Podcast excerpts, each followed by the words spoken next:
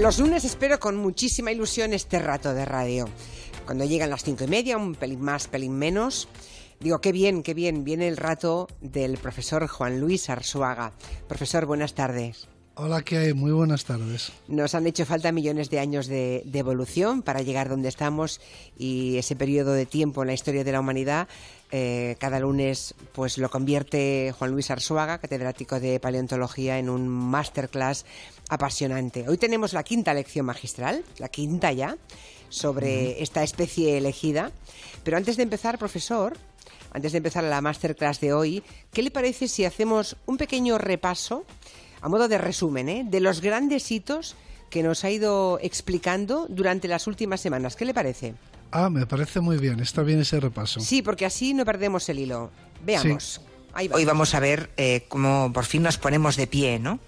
Creo que eso ocurre hace mm, cuatro millones de años, profesor Arzuaga. Sí, quizá un poco más, pero bueno, cuatro millones de años es una cifra redonda y está muy bien. Eh, eh, ponerse de pie eh, exige un rediseño completo de toda la ingeniería del cuerpo. Es decir, ponerse de pie obliga a cambiar todo desde la base del cráneo hasta el dedo gordo del pie. O sea, han tardado, atención, 200.000 años, que geológicamente es un suspiro. Es muy poco. 200.000 años en, en, pasar de cuadrúpedo a bípedo. Sobre todo teniendo en cuenta que luego básicamente no cambia. Eh, se alargan, ya lo veremos, se alargan las piernas, porque los australopitecos eran muy bajitos. No hay ninguna duda de que caminaban eh, perfectamente como nosotros. En principio, los australopitecos tenían el cerebro más o menos de un chimpancé. Era más o menos como un chimpancé puesto de pie. Lucy, por ejemplo, mediría un metro treinta. Lo que quiere decir que la postura bípeda precede al crecimiento del cerebro y por lo tanto Curioso. en principio cabe pensar Mm. que el desarrollo y la duración de la vida en estos antepasados nuestros fuera como en los chimpancés. Pero lo interesante es que lo que ha ocurrido en, to- en estos cuatro millones de años es que el desarrollo se ha hecho más lento y nos queda la gran pregunta, ¿no? ¿Qué pasa con la longevidad? ¿A qué edad se morían los australopitecos y a qué edad nos moriríamos nosotros si viviéramos de la caza y de la recolección, ¿no? ¿Y? O- Y la respuesta la es... respuesta es que los chimpancés eh, pueden aproximarse a los 50 años de vida. Así y- que nosotros también. Al Homo sapiens, si tuviésemos un estilo de vida ancestral, para entendernos, Sí. pues moriríamos en torno a los 70 años. Bueno, y nos puso además deberes el profesor Arzuaga. Nos preguntó qué características nos, nos hacían humanos, ¿no? Hacían humanos a nuestra especie.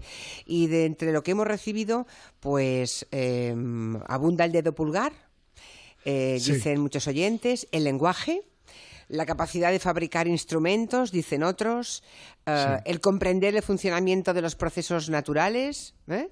el uso y el dominio del fuego, la domesticación de animales y la agricultura.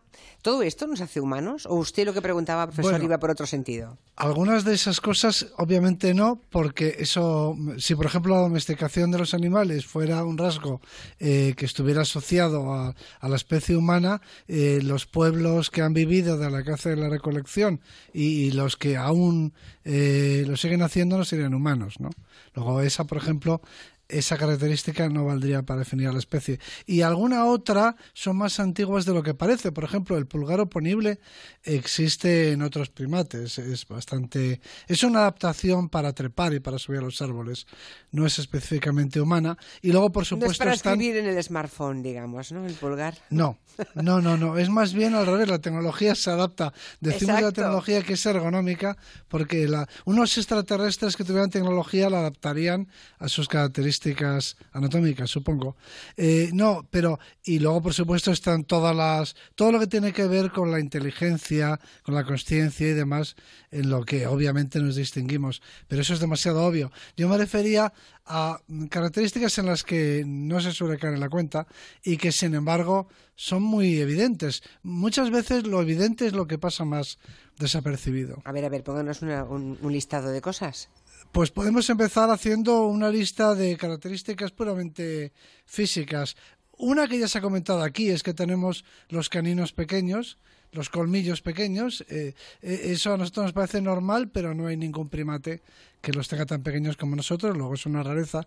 Y luego hay una que me da mucho la atención a mí, bueno, a mí y, y en general a la ciencia, porque tampoco tiene una explicación muy clara. Y es que tenemos unas narices proyectadas. Si, si nos visitaran los extraterrestres, seguramente les sorprendería de nosotros eh, muchas cosas, pienso yo, eh, y la inteligencia no sería una de ellas, porque los extraterrestres serían más inteligentes. Claro, Eso no creo que les impresionara. Pero sin embargo les impresionarían cosas tales como que tenemos un apéndice nasal que sobresale y que destaca. Le llama, usted, le llama usted la especie de los narizotas, ¿no? Nos así es como nos llamarían. Seguramente. nos llamarían los narizotas porque si nos fijamos en un chimpancé, por ejemplo, o en un gorila, en cualquier mono, veremos que son chatos. O sea que la nariz no sobresale, no destaca ni transversalmente, ni, ni mirándola de lado, la cara, no, no destaca, no rompe el perfil de la cara. Son de narices planas, para entendernos, y la nuestra ahora mirémonos unos a otros, miremos al que tenemos más cerca, al ser humano que tenemos más cerca, y sorprendámonos, extrañémonos de ese. que tenga eso ahí en mitad de la cara, ¿no? En mitad de la cara un relieve, pero un relieve marcadísimo. Bueno, los australopitecos, por ejemplo, no lo tenían. Y los chimpancés no lo tienen, los gorilas no lo tienen. Eh, si, si viéramos a un chimpancé con una nariz, como la de cualquiera de nosotros, nos parecería humano. Claro. Nos sorprendería porque rápidamente le atribuiríamos eh, también un pensamiento humano, seguramente. Hasta ese punto la nariz nos sirve para identificar a un miembro de nuestra especie. Lo que tenemos que hacer es mirarnos más los unos a los otros, entonces descubriremos cosas muy raras que hay en nosotros y en las que no caemos. Desde luego, nadie ha puesto como, digamos, como ni anatómicamente ni en ningún otra en ningún otro epígrafe la nariz como elemento distintivo y sin embargo ahora que le escuchamos doctor Arsuaga tiene toda la razón claro pero si yo tuviera que hacer una guía una guía de campo eh, para unos exploradores del espacio no y, quisiera yo que identificaran a la especie humana no y, pues les diría fijaros es una especie eh, animal que tiene una nariz mm, proyectada muy de una manera muy cómica, seguramente les diría. Y inmediatamente eh, mm, se darían cuenta de, claro. cara vertical, nariz saliente. Eh, bueno, la cara vertical es importante y es un rasgo importante de la evolución tiene que ver con la masticación y con otras cosas, porque, eh, como todo el mundo sabe, los monos tienen la cara proyectada, ¿no? Los simios tienen la cara proyectada, pronata, y en nosotros es vertical. Y ahora viene un rasgo que es que, es de lo más interesante, enigmático y curioso, y es que somos los únicos mamíferos en realidad, pero también los únicos primates y, nos diferenciamos de los simios porque tenemos blanco en los ojos. Es decir, tenemos la esclerótica, que es como se llama. el globo ocular es blanco, quitando el iris. Es decir, que cuando nos miramos unos a otros, pues vemos el blanco en, los ojos. Si a un chimpancé, de una manera, eh, en un dibujo, por ejemplo, ¿no? le ponemos blanco en los ojos, inmediatamente lo humanizamos. O sea, inmediatamente nos parece que esa mirada eh, es la mirada de un ser pensante, de un ser consciente. inmediatamente procesamos esa información, ese rasgo, como el propio de un ser humano. El tener blanco en los ojos es algo que, que nos diferencia de es lo que nos da la mirada la, mirada inteligente no la mirada humana ya. Y ningún chimpancé la tiene y, como siempre con todos estos rasgos pues es un enigma es un problema. Un enigma que no está no está resuelto profesor Arzuaga porque tenemos eh, ese blanco porque tenemos la parte de la esclerótica. Eh, el tener los ojos, el tener blanco en los ojos sirve eh, o puede ser utilizado para conocer hacia dónde miran los demás. Eh, entre los chimpancés, por ejemplo, y gorilas, como no es, no es fácil saber hacia dónde dirigen la mirada, porque, porque eh, los ojos son del mismo color que la cara. Y entonces hay que acercarse mucho para ir hacia donde miran. Eh, sin embargo, mm, con el blanco en los ojos, hagamos el experimento con el de al lado, inmediatamente sabemos hacia dónde dirige su atención. Y una característica de la psíquica de, de, la especie humana es que nosotros nos interesamos por las intenciones de los demás. Queremos saber qué es lo que a los demás les interesa, les preocupa, se supone hacia dónde orientan su atención. Se supone que, porque la empatía forma parte de las condiciones humanas, se supone. La empatía y la curiosidad y el, interés, ¿no? Porque em, en nuestras relaciones sociales nos interesa mucho saber ponernos en el lugar del otro. Esa es una característica que es específicamente humana, tiene hasta un nombre, que se llama una actitud intencional o una teoría de la mente, que consiste en que nosotros nos ponemos en los zapatos del otro, y, queremos saber eh, cuál es el estado mental del otro, si, si al otro le interesa lo que estoy diciendo, por ejemplo. Si estoy contándole esta historia a alguien, pues a mí me interesa mucho saber si le interesa o no. Y, saber qué piensa de mí o qué opinión tiene. Y saber hacia dónde orienta su atención o qué es lo que le interesa. e incluso orientar su atención, ¿no? Suscitar, en fin, su adhesión o su interés. Todo eso eh, todo ese comportamiento es posible en la medida en la que somos capaces de em, situarnos en la perspectiva del otro. Y hay muchos rasgos en relación con esto. Entonces, anatómicamente, eh, por Bueno, somos ah, lampiños, eso ah, todo el mundo lo faltaba algo más, somos bueno, pero, pero, el pelo nos crece No sé si lo ha dicho alguien. No, lo de ser lampiños no lo ha dicho nadie. Yo creo que. pero es muy mm, obvio, ¿no? Es muy será, obvio que será muy obvio, pero las mujeres nos depilamos, o sea. Mm, bueno, pero nada comparado con un simio, ¿no? O sea, eh, esto, como, como decía Groucho Marx, y es, un, eh, es, un, es una reflexión que utilizo mucho en ciencia, él solía decir comparado con qué, ¿no? Cuando le preguntaban qué le parece. Claro, comparado con un, champi con un chimpancé, desde luego somos Bueno, pero es que los chimpancés son unos parientes nuestros cercanísimos es que son como son nuestros hermanos, ¿no? Con un gorila, con cualquier primate mm. en general. Bien. Eh, pues, y luego, eh, eso a su vez, lo de por qué somos lampiños, hoy estamos simplemente haciendo una enumeración. Eh, luego iremos viendo cómo estos caracteres van surgiendo en la evolución humana y, y, en relación con qué adaptaciones o con qué, en fin, con qué aspectos de su, de su vida pues están relacionados, ¿no? Yo suelo hacer en clase, el primer día de clase les hago hacer una lista con las características, porque lo que les digo es que el objeto, mi objeto de estudio es el ser humano actual, la especie humana actual. Es decir, lo que de verdad nos interesa somos nosotros mismos. Lo que pasa es que eh, es interesante saber cómo hemos llegado a ser lo que somos, ¿no? Para entender mejor a la especie. Entonces, Bien, pero el que seamos lampiños, sí. Eh, el que no tengamos pelo, es muy sorprendente para un primate. Pero ya lo encontraremos en otro momento, ¿no? El tema este. Claro, tendremos que ver cuándo van apareciendo, esta, cuándo aparece esa nariz, cuándo aparece ese blanco en los ojos. Lo iremos eh, viendo, pero hoy estamos solamente en la parte de enumerar, ¿no? Yo creo que sí, ¿no? Vale, vale, perfecto. Usted manda, usted manda, profesor. Yo voy a hacer un poco de recapitulación entonces. Esa es la que si tenemos los caninos pequeños, que tenemos ese blanco en los ojos que nos diferencia de todos los demás y que fija nuestra tal, somos la especie de los narizotas, ¿no? Nuestra nariz y que somos lampiños, ¿de acuerdo? Todo eso, digamos, son características anatómicas. sí, pero aún falta una muy importante. Somos lampiños y, sin embargo, tenemos pelo de crecimiento continuo en la cabeza. En otras palabras, los chimpancés no van a la peluquería. Nosotros no sí necesitan cortarse el Nosotros pelo. sí. ¿Y por qué? Bueno, pues eso cuando toque, ¿no? Vale, cuando toque. es una gran. Es, pero primero, primero asombrémonos del hecho de que tengamos que ir a la peluquería. O sea, a nosotros la barba, a los hombres, y el pelo, a los hombres y a las mujeres, eh, nos crece de manera continua, permanente, durante toda. No, no cesa. Eh, sin embargo, el pelo del resto del cuerpo, el que conservamos, ese no crece indefinidamente. Tiene una longitud eh, determinada y se para, para de crecer. Es ¿eh? verdad. Como es obvio. Eh, sin embargo, el pelo de la cabeza crece siempre, crece mm. todo el tiempo y por eso no lo tenemos que cortar. Eso no les pasa a los animales que no tienen que ir nunca a la peluquería. Vale, pues lo dejamos ahí de momento. Volveremos. Yo es que, ¿sabe lo que más me gusta de hablar con usted, profesor Arzuaga? Que de pronto nos dice cosas que todos sabemos, pero en la que nadie había reparado. De pronto usted nos dice, claro, nos dice, el pelo del cuerpo, los hombres, por ejemplo, que tienen pelo en el pecho, ese no, no, no, tienen que ir a la peluquería, tienen una longitud y ya está. ¿Por qué crece el de... claro, claro, pero ¿por qué la cabeza no para de crecer? De pronto, eso lo sabíamos todos, pero nadie había reparado en eso, al menos yo. Bueno, o el blanco de los ojos, pues no había pensado que, que, teniendo el iris enmarcado en la esclerótica podemos ver nuestro amigo o ese humano que tenemos o enfrente, hijo, o hijo madre, hacia dónde está mirando. Estupendo, nos dice usted cosas que estaban al alcance de cualquiera pero que no veíamos. Bien, avancemos. Es que la ciencia consiste en descubrir lo obvio, porque lo obvio suele ser lo, lo que menos se percibe vamos ahora, es obvio.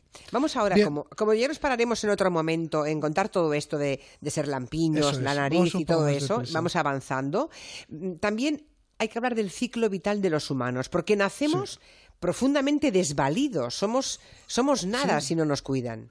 Claro, pero es que esto es muy sorprendente en un primate, porque los monos, el resto de los primates, eh, según nacen, pues se cuelgan de su madre y se, y, se, y se mueven por los árboles. Un, un, mono no puede permitirse el lujo de, de estar eh, tampoco desarrollado como nuestros niños, como nuestros bebés, porque la madre tiene que subirse a los árboles, no, no, puede, eh, no puede llevarlo consigo, no, no, no puede eh, tenerlo en brazos permanentemente. Es decir, que en realidad pertenecemos a un grupo zoológico que se caracteriza por la precocidad en el nacimiento.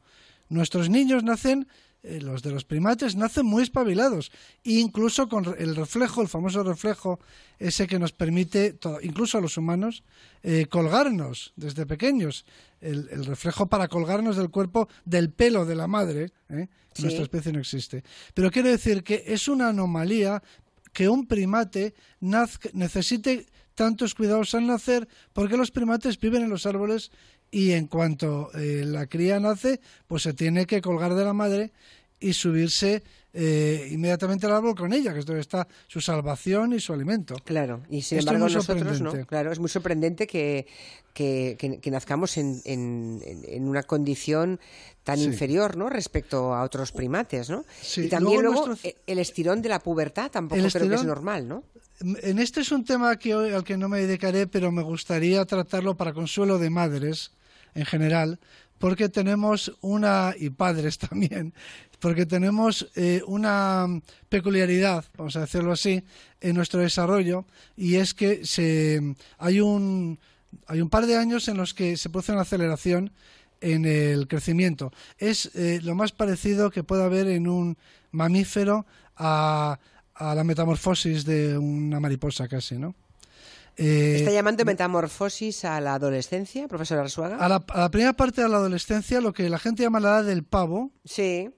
¿eh? Pero a veces en vez de mariposa sale un capullo, ¿eh? Con perdón. Exacto, eso es lo que yo les digo a los padres desesperados. Usted, usted, eh, en fin, tenga paciencia que del capullo de su hijo, de su hija, en el mejor de los sentidos, emergerá una bellísima mariposa. Bueno. Bien. ¿Eh? Eh, bueno, pero es... que esa, esa, esa fase de crecimiento acelerado, eh, que, que, que, claro, que, produce pues unas tensiones en, en, el, en el individuo, ¿no? En el, en el niño cuando pasa adolescente, eso es, una es único en nuestra especie, el crecimiento es continuo. En los chimpancés, por ejemplo, el crecimiento es continuo, no hay una aceleración como la de la pubertad, como la de la edad del pavo, ¿no? Muy bien, o sea que eso está justificado. Eh, eso tiene comportamiento, tiene que ya trataremos, pero que es, es, una, es brutal, ¿no? El, la aceleración en el desarrollo. Es un crecimiento, es, es, es, un torrente hormonal el que se produce. Ya ven que estamos definiendo hoy con Juan Luis Arzuaga todo aquello que tenemos de diferente, esa especie elegida, entre comillas, ¿no? Los humanos. Creo que la sexualidad de la especie humana. Bueno, y falta la menopausia. Ah, falta la menopausia. ¿La menopausia es también exclusiva de los humanos? Bueno, de las humanas. Sí, claro, exclusiva solamente los humanos tenemos menopausia. Eh, entendido por menopausia, bueno, un largo periodo de, de, vida no reproductiva, ¿no? O post-reproductiva, mejor. Eh, porque se puede dar eh, muy brevemente en otras especies de crecimiento lento también e inteligentes. Por ejemplo, en, entre los elefantes hay algo parecido a una menopausia, pero breve. Es decir, que hay vida después de, del cese, ¿no? de la, de la fertilidad, de la, de la um, ovulación. Eh, y, pero en nuestra especie es muy largo ese periodo. Y eso también nos hace humanas, digamos, ¿no? Humanos. Eso Sí, sí, es excepcional. En realidad lo que ha ocurrido es que la, la vida eh, se ha prolongado eh, con respecto, por ejemplo, a la longevidad de un chimpancé, pues veíamos 20 años más, ¿no?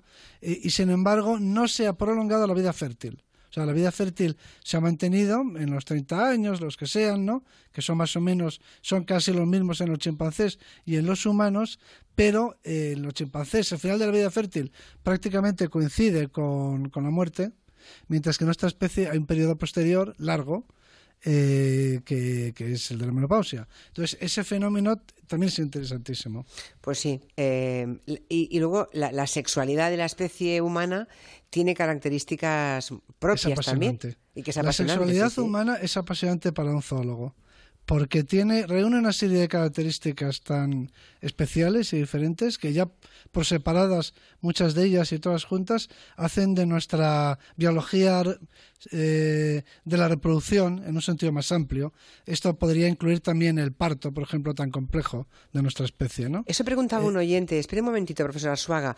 Es que tenía por aquí a un oyente que decía, eh, ¿es un problema el hecho de hacernos bípedos? ¿Es un problema a la hora del nacimiento de los niños por el enorme estrechamiento de los huesos de la cadera? Dice, este es un oyente que nos envió la semana pasada y preguntaba si el parto con tanto dolor de las mujeres se debe a nuestra posición bípeda. En parte a eso y en parte al crecimiento del cerebro. Eh, son dos aspectos relacionados con un tercero. Es decir, la postura hípeda modifica la pelvis, eh, el desarrollo del cerebro que vendrá después de los australopitecos hace que, la cabeza del, recién, feto a término sea más grande.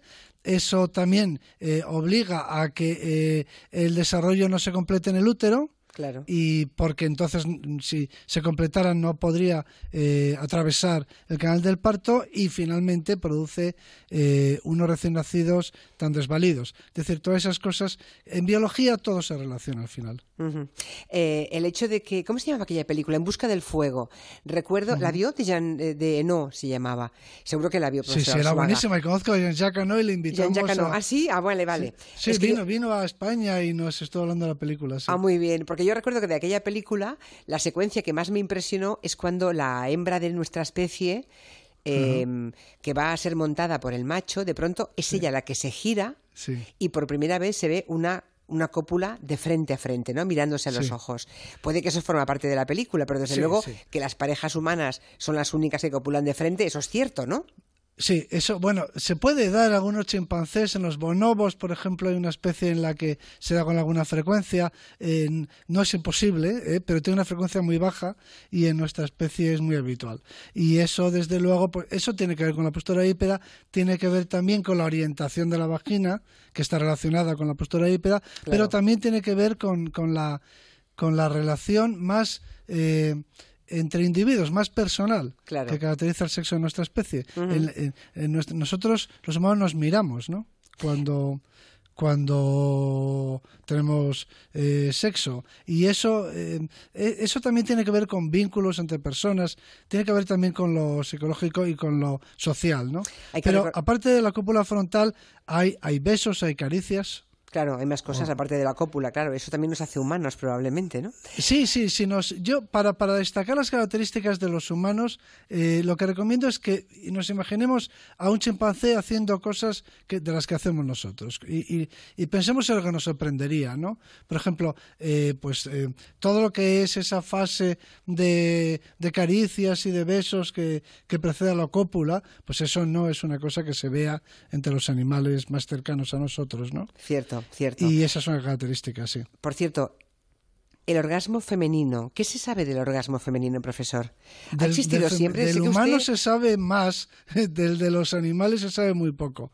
Eh, por eso yo la pondría entre, entre signos de interrogación. Pero es una de las características que aparecen en las listas. Eh, no sabemos, eh, el orgasmo como vivencia, como experiencia subjetiva, pues es algo que no nos lo pueden comunicar los animales, ¿no? Tenemos que recurrir entonces a signos fisiológicos y objetivos y hay discusión al respecto, pero es una de las que a veces se mencionan.